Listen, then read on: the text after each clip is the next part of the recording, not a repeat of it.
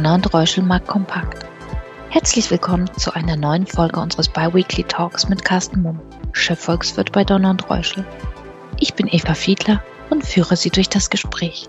Wir freuen uns, dass Sie dabei sind. Man sagt, politische Börsen haben kurze Beine.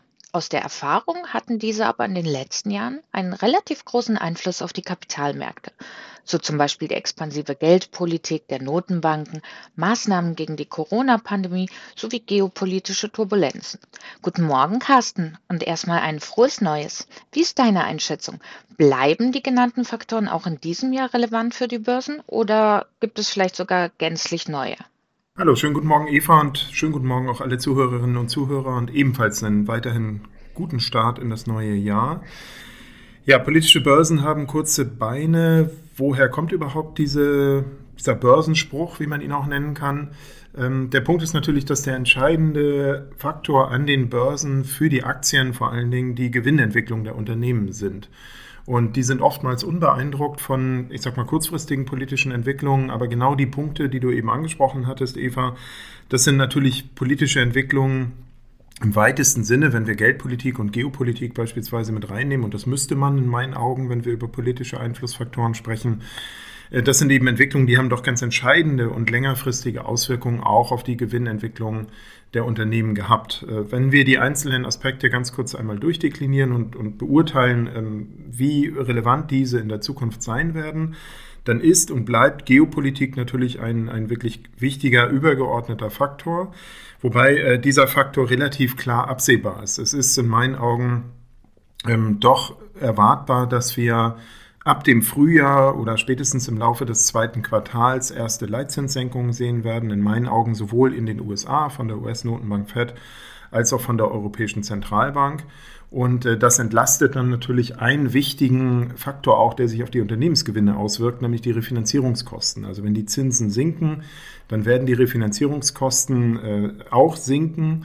Und äh, die Zinsen spielen ja mittlerweile wieder eine ganz, ganz wichtige Rolle nach Jahren ultra expansiver Geldpolitik und nach Jahren von Null- und Negativzinsen, wo die Zinsen eben auf die Gewinnentwicklung von Unternehmen nur eine untergeordnete Rolle gespielt haben. Also das ist und bleibt ein wichtiger politischer Faktor, die Geldpolitik, die wird eher unterstützen in den kommenden Monaten. Dann haben wir die geopolitischen Entwicklungen, die natürlich immer mehr oder weniger unberechenbar sind und auch bleiben. Hier kann man letzten Endes ähm, in der volkswirtschaftlichen Kalkulation, wenn es um Wachstumsraten, Inflationsraten beispielsweise geht, erstmal nur davon ausgehen, dass der Status quo erhalten bleibt. Alles andere wäre eigentlich kaum äh, prognostizierbar. Dann haben wir die politischen Einflussfaktoren, die du eben auch genannt hast, nämlich Krisenpolitik und eng damit zusammenhängt auch Fiskalpolitik, also die Maßnahmen, um der Corona-Pandemie zu begegnen, die sind zum Glück ähm, weitgehend ja raus, die spielen keine Rolle mehr zukünftig. Eine gewisse Rolle spielen noch zumindest als Nachwirkung die fiskalpolitischen Maßnahmen zur Unterstützung von Haushalten und von Unternehmen. In den USA beispielsweise profitieren viele Haushalte nach wie vor von den doch deutlichen Stützungsmaßnahmen der Regierung aus den letzten Jahren. Und dann haben wir natürlich, wenn wir über politische Einflussfaktoren sprechen, auch noch äh, generelle, grundsätzliche äh, politische Richtungsentscheidungen auf Deutschland bezogen. Es ist zum Beispiel die Energiewende oder eben die Energiepolitik, die natürlich ähm, sich auch auf die Energiepreise hier auswirkt, auf die Verfügbarkeit der Energie, auf die Stabilität der Energie. Und als letztes Beispiel, als politischen potenziellen Einflussfaktor auch für die kommenden Monate, äh, das, was wir im letzten Jahr hier oder Ende letzten Jahres gesehen haben im Rahmen der Haushaltsplanung für 2024 der Bundesregierung, die notwendig gewordene Neuplanung des Haushalts 2024. Das hat natürlich auch Auswirkungen auf die Realwirtschaft. Ähm, deswegen, weil teilweise Stützungsmaßnahmen wegfallen oder ähm, Subventionen wegfallen, die eigentlich geplant waren, weil man jetzt eben sparen muss und deswegen aber auch, weil äh, doch diese Entwicklung eine relativ große Verunsicherung unter Wirtschaftsakteuren mit sich gebracht hat. Und so kann man insgesamt, wenn wir eine Klammer drum setzen, sagen, ähm, einzelne politische Faktoren haben dann eben doch längerfristige Auswirkungen und vor allen Dingen diese Gemengelage an ähm, sehr, sehr vielen unterschiedlichen politischen Einflussfaktoren, die sind dann eben relevant für die Börse. Hm. Die Perspektiven sind ja dennoch relativ mau aktuell. Besteht kurzfristig die Möglichkeit einer Besserung? Und falls ja, was wäre dann hierfür ausschlaggebend? Ja, die Möglichkeit besteht immer, gerade bei politischen Entscheidungen, weil sie eben so schwer prognostizierbar sind. Und das ist in meinen Augen ganz klar Risiko, aber auch Chance. Wenn wir äh, zwei, drei Beispiele einfach nochmal konkret nehmen, die Geldpolitik hatte ich eben schon angesprochen, äh, die wird sich voraussichtlich, das ist unser Basisszenario, entspannen in den kommenden Monaten. Was hier natürlich noch zum Tragen kommt oder was eine wichtige Grundvoraussetzung für die Einstellung der Geldpolitik ist, ist die Entwicklung der Inflation. Und hier könnte es natürlich vor dem Hintergrund der wirklich schwachen konjunkturellen Entwicklung, wie wir sie zurzeit haben, durchaus auch zu stärker sinkenden Inflationsraten kommen, was vielleicht dann eine äh, geldpolitische Wende noch etwas nach vorne schieben könnte. Auf der anderen Seite haben wir über geopolitische Entwicklungen gesprochen und sollte es hier weitere Eskalationen geben, beispielsweise mit der Auswirkungen, dass äh, Staaten rund um die Golfregion, der Iran möglicherweise stärker involviert wäre, vielleicht von neuen Sanktionen betroffen wäre, könnte das über einen steigenden Ölpreis die Inflation auch ein Stück weit nach oben schrauben. Ähm, auf der anderen Seite, wenn wir über Geopolitik sprechen, besteht natürlich auch immer die Möglichkeit, dass es nicht zu weiteren Eskalationen kommt, sondern auch zu entspannenden Tendenzen. Wir haben im letzten Jahr ein Treffen gesehen zwischen dem US-Präsidenten Joe Biden und dem chinesischen Staatschef äh, Xi Jinping in San Francisco, äh, woraus man durchaus schließen konnte, dass beide zurzeit kein Interesse an einer weiteren Eskalation haben. Und äh, wenn wir nach vorne schauen auf die kommenden Monate, dann wird in meinen Augen ein wichtiger politischer Faktor auch sein, die Frage, ob China, ob die chinesische Regierung vor dem Hintergrund der dort sehr schwachen konjunkturellen Entwicklung nicht möglicherweise doch eine stärkere fiskalische Unterstützung der Wirtschaft anordnet oder umsetzt. Und das könnte dann positive Auswirkungen äh, auf die Weltwirtschaft haben und vor allen Dingen auf exportorientierte Nationen wie Deutschland. Apropos China, schauen wir mal auf das Superwahljahr 2024. Über die Hälfte der Weltbevölkerung wird dieses Jahr zur Wahl gebeten. Den Auftakt macht im Januar Taiwan. Erwartest du einen neuen Kurs in Bezug auf China? Ja, das ist tatsächlich auch nicht ganz so klar vorhersehbar, wie das teilweise in den Medien dargestellt wird, in meinen Augen.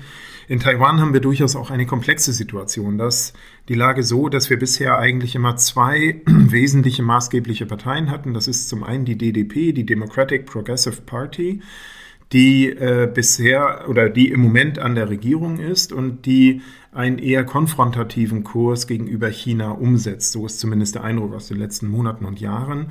Ähm, diese Partei wird herausgefordert jetzt bei den Wahlen von der Kuomintang, der KMT, die möglicherweise einen eher China-freundlichen Kurs umsetzen könnte.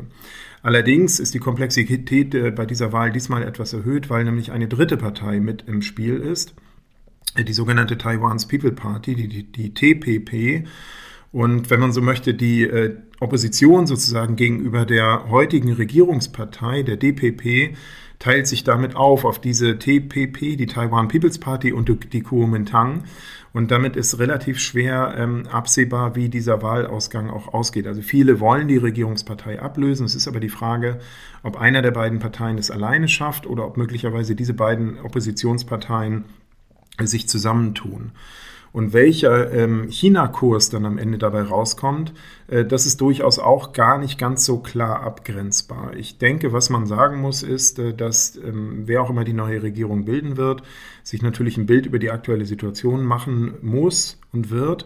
Und in meinen Augen hat keine Partei, also weder China noch Taiwan noch die USA, die ja auch ein Interesse haben in dieser Situation, ein ähm, gesteigertes Interesse daran, dass äh, sich dieser Konflikt zurzeit zuspitzt. Also insofern könnte diese Taiwan-Wahl ähm, maßgeblich sein für das Verhältnis zu China. Ich denke aber, dass tatsächlich diese Bedeutung etwas überspitzt wird. Wenn wir auf das Superwahljahr, was du eben angesprochen hattest, 2024 schauen, dann ähm, sind hier natürlich eine Reihe ganz anderer wichtiger Wahlen auch drin. In Indien beispielsweise wird gewählt mit einer Bevölkerung von 1,4 Milliarden macht das natürlich schon einen Großteil sozusagen ähm, dieser, äh, dieser Wahlen aus, wenn wir das auf die Bevölkerung beziehen. In Russland wird gewählt, in Anführungsstrichen, natürlich nicht freiheitlich. Ähm, wir werden eine Europawahl sehen und wir werden in Deutschland einige maßgebliche oder, oder wichtige Landtagswahlen sehen. Also damit werden wir, glaube ich, auch ähm, aus Kapitalmarktsicht immer mal wieder auf die Politik schauen müssen, auf diese Wahlen schauen müssen und schauen, in welche Richtung oder welche Implikationen es dadurch für die Börsen gibt. Hm. Neben den von dir angesprochenen Wahlen wie in Indien und Russland dürfte ja aber die US-Wahl zumindest aus weltwirtschaftlicher Sicht das größte Interesse auf sich ziehen. Der Wahlausgang ist natürlich ungewiss, aber wie schätzt du die Chancen für positive Überraschungen ein? Ja, die US-Präsidentschaftswahl wird natürlich vor allen Dingen medial auch ähm, ganz, ganz klar im Zentrum der Berichterstattung stehen. Das dauert noch ein bisschen. Die Wahl findet ja erst im November diesen Jahres statt, aber wir fangen jetzt äh, kurzfristig an mit den ersten Vorwahlen. Und man sieht ja schon anhand der äh, gerichtlichen Entscheidungen, in einigen Staaten wurde Donald Trump ja nicht zur Vorwahl, Vorwahl zugelassen, ähm, wie wirklich auch schwer prognostizierbar hier der Wahlausgang ist. Ähm, was mich selber persönlich so ein bisschen stutzig macht, ist, dass gefühlt äh, schon fast klar ist, dass Joe Biden gegen Donald Trump antreten wird und dass ähm, möglicherweise Donald Trump als Sieger aus diesen Wahlen hervorgehen wird. Ähm, wir haben in den letzten Jahren einige Wahlen und Volksentscheide gesehen, die äh, ganz anders ausgegangen sind, als man das allgemein vorher erwartet hat. Wenn wir mal die Wahl Donald Trumps äh, zum Präsidenten das erste Mal nehmen, äh, wenn wir den Brexit-Entscheid beispielsweise nehmen.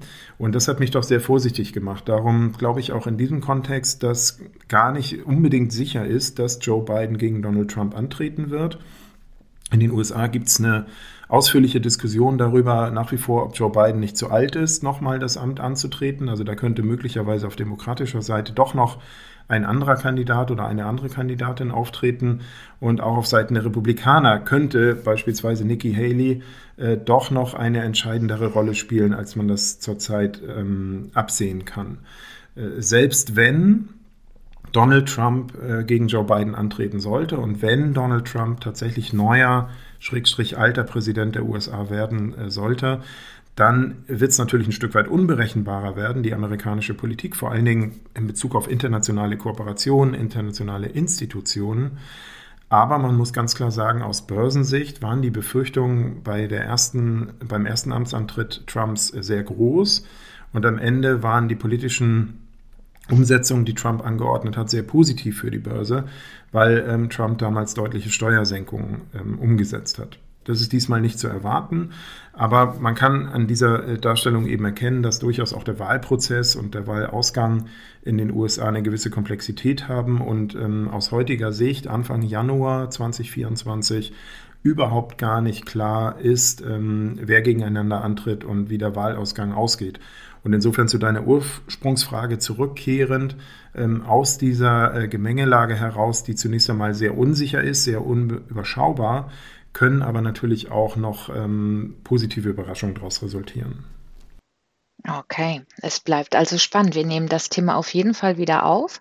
Vielen Dank erstmal für den Jahresauftakt und wir hören uns dann am 17. Januar. Ich freue mich. Bis zum 17. Januar.